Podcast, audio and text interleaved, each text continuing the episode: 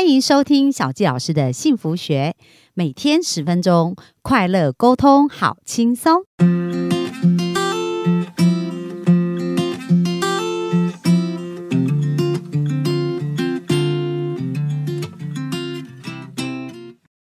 叫着幸福学，很开心，我们又在空中跟大家见面啦。那本周想要跟大家聊一聊有关于职场的关系，那特别是我们到底应该怎么面对我们的工作？那其实呢，心态有更胜于一切，所以本周就来聊聊在工作上如何创造呃非常令人羡慕的佳绩的这种心态，到底要怎么做到？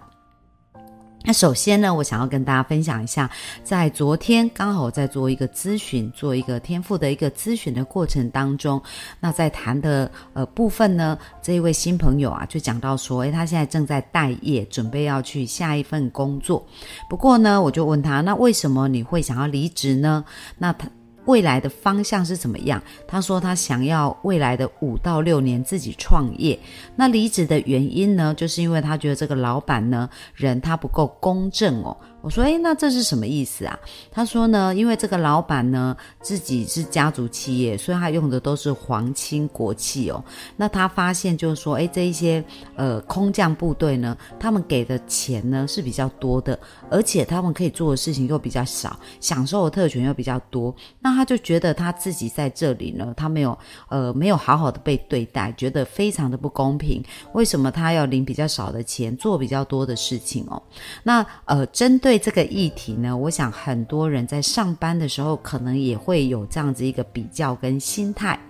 那在呃，我们要谈这个今天呢，就是到底我们在职场上要如何成为一个真正有价值的人，还有包含就是他如果想要创业的话，应该用一个什么样的心态来看待自己的工作。所以今天就跟大家聊一聊有关于这个部分哦。那我记得呢，其实我非常非常喜欢一本书，也很喜欢一个呃。作家跟一个演讲的人，那这个呃这一个人呢，他的名字叫严长寿。那严长寿呢，他写了一本书叫《总裁狮子心》哦。那在这本书里面，他有谈到他如何从一个高中毕业生，因为他只有高中毕业。可是呢，他到美商啊 DHL 去工作，然后后来成为这家公司在亚太区的一个总裁。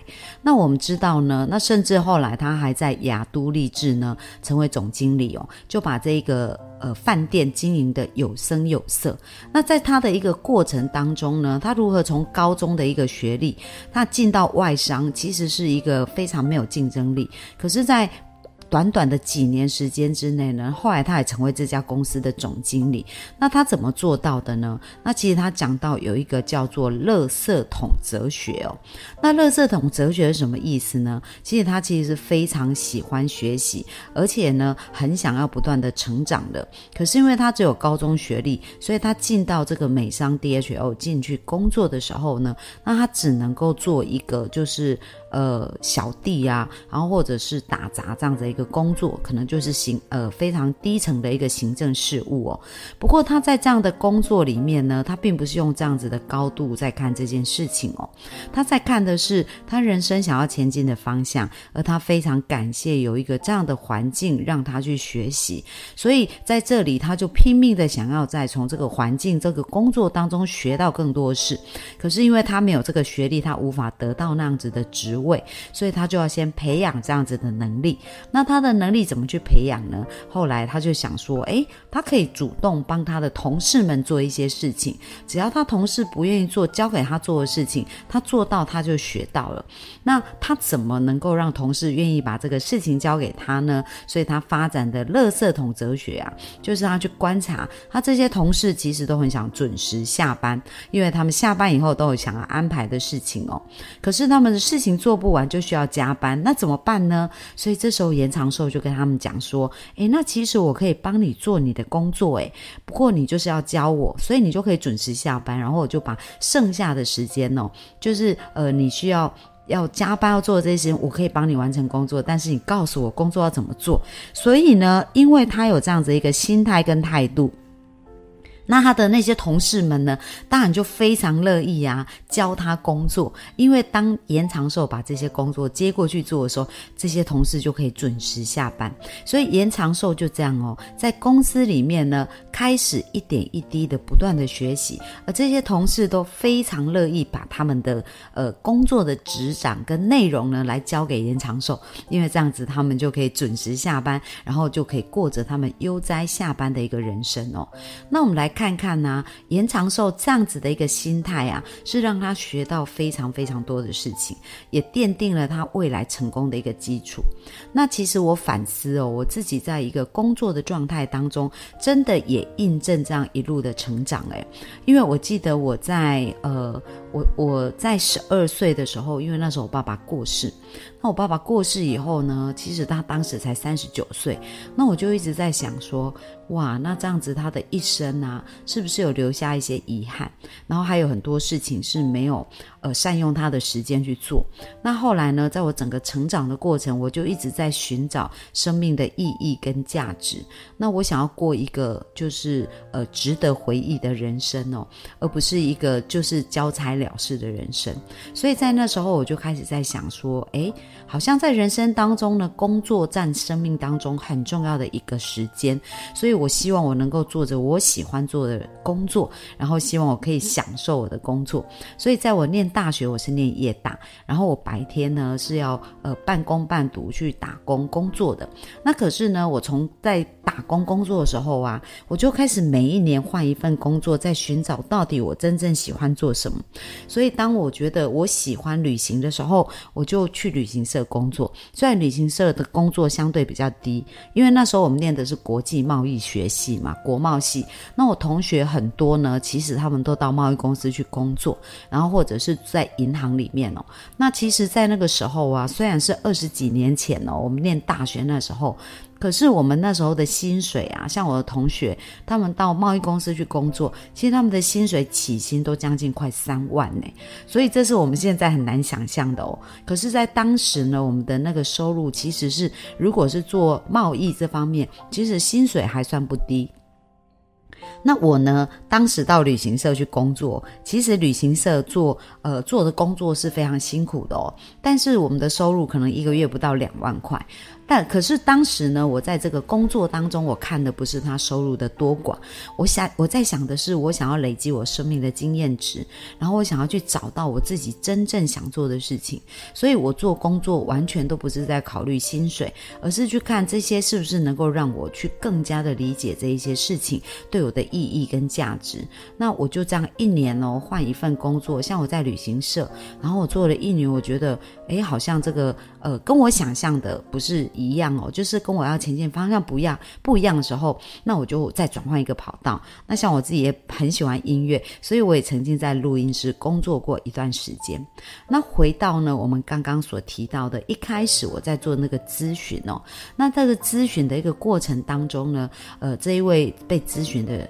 的朋友呢，他是讲到他想要在六年内创业，可是呢，他离开他的工作，觉得说，哎，好像这个呃老板呢都用皇亲国戚，然后呢，他觉得这样对他很不公平，所以他就觉得看不惯公司这样子的一个态度，他就离开了。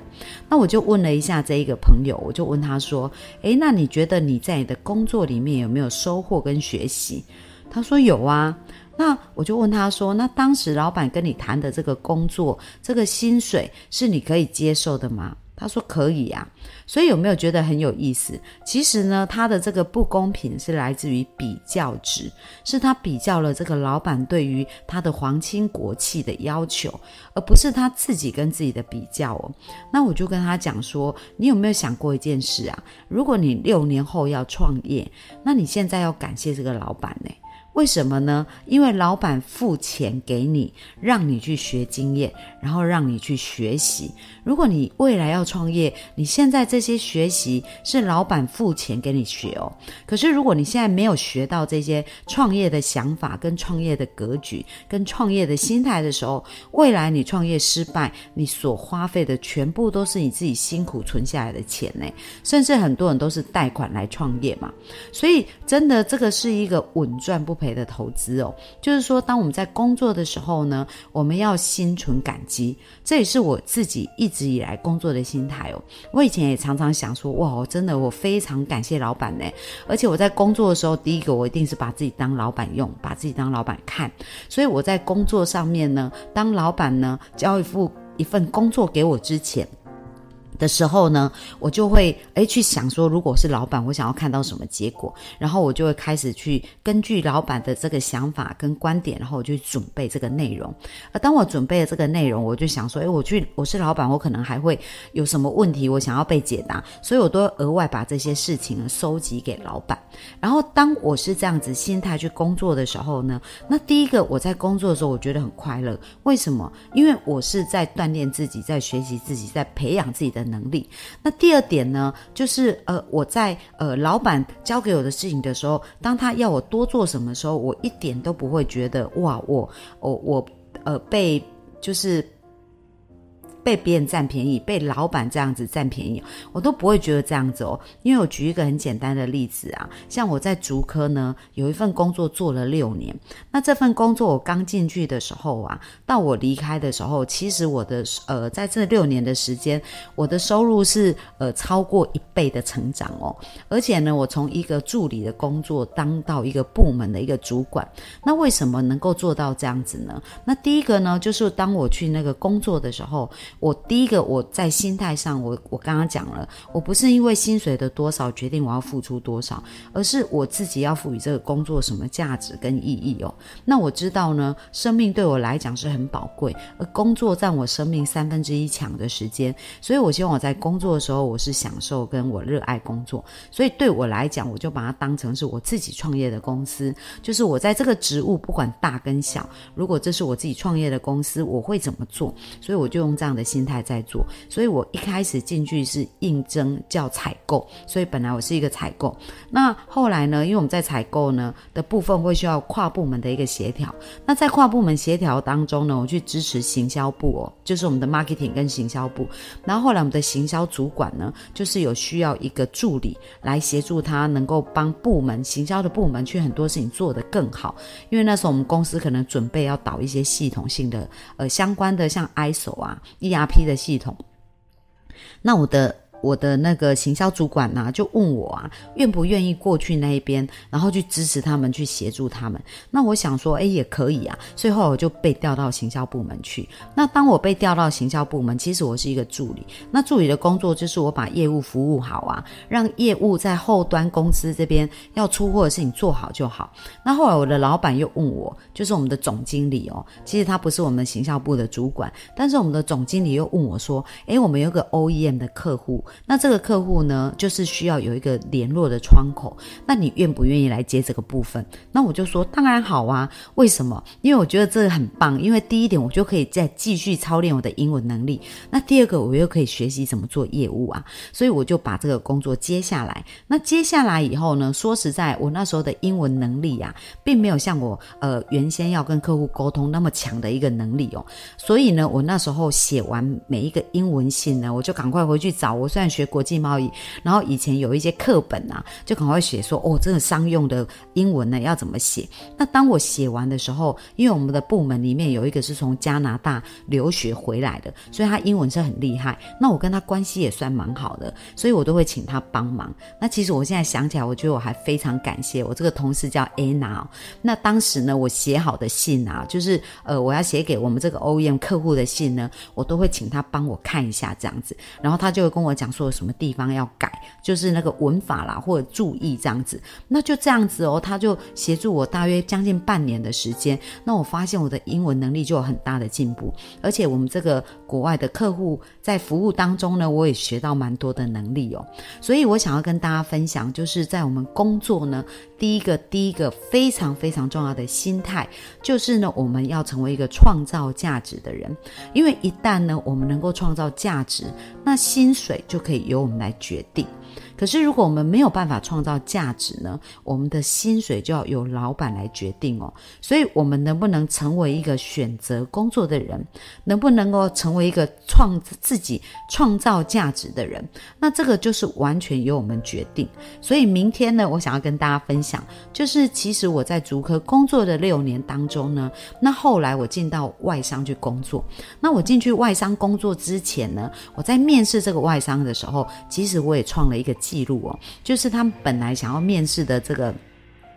呃，职位呢其实是比较低的一个职位，那配也是比较低。可是后来呢，我去创造了一个新的职务出来，而且我到这个外商呢，也是不到呃一年的时间呢，我的薪水。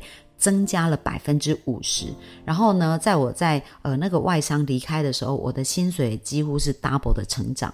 所以我想要跟大家呃分享一下，就是说如何在工作，我们如何能够去规划出我们梦寐以求的工作，而且在准备上如何能够准备更完善。那在明天呢，我们就继续来跟大家分享，所以不要错过我们一路上如何能够帮助自己在工作，然后在我们的事业上可以有更好的态度，然后让我们在职场上创造一个更好的关系哦。那这是今天给大家的分享。那明天我们就继续听下去喽，拜拜。